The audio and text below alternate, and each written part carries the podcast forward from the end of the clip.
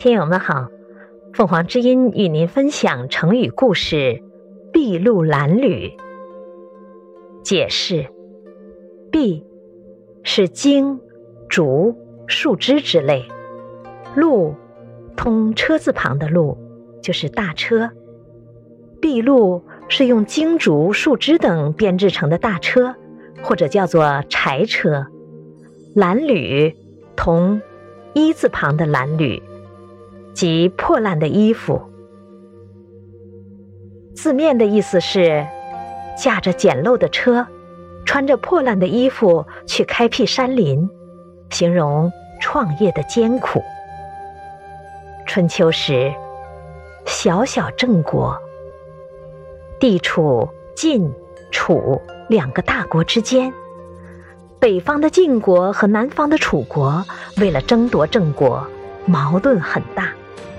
郑国既害怕楚国，也不敢得罪晋国，处境十分艰难。《左传》宣公十二年记载，那年春天，楚国攻打郑国，郑国抵挡不住，只得向楚国求和。晋国得到消息，立刻派兵抗楚救郑，目的是要把郑国争取过来，使他归附晋国。可是晋军还没渡过黄河，郑国已经屈服，楚军也准备胜利回师了。晋军的中军主将荀林父等部分将领便主张停止进军，而中军副将先协和另一部分将领却不同意，于是发生了争执。晋军暂住在敖平二山之间。郑国派人到晋军营中去声，我们郑国向楚国求和，不过是为了不致亡国，丝毫也没有对晋国不友好的意思。还说，楚军轻而易举的得了胜利，因此骄傲。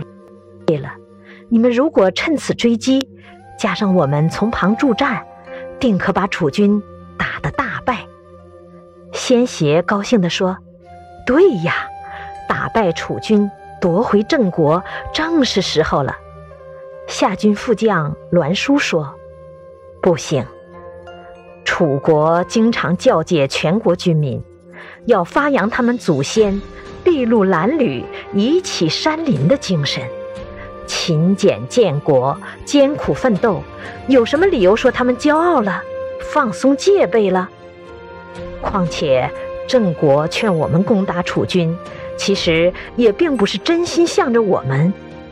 要是我们打胜了，他固然会讨好我们；要是楚军打胜了，他还不又是要向楚国投降？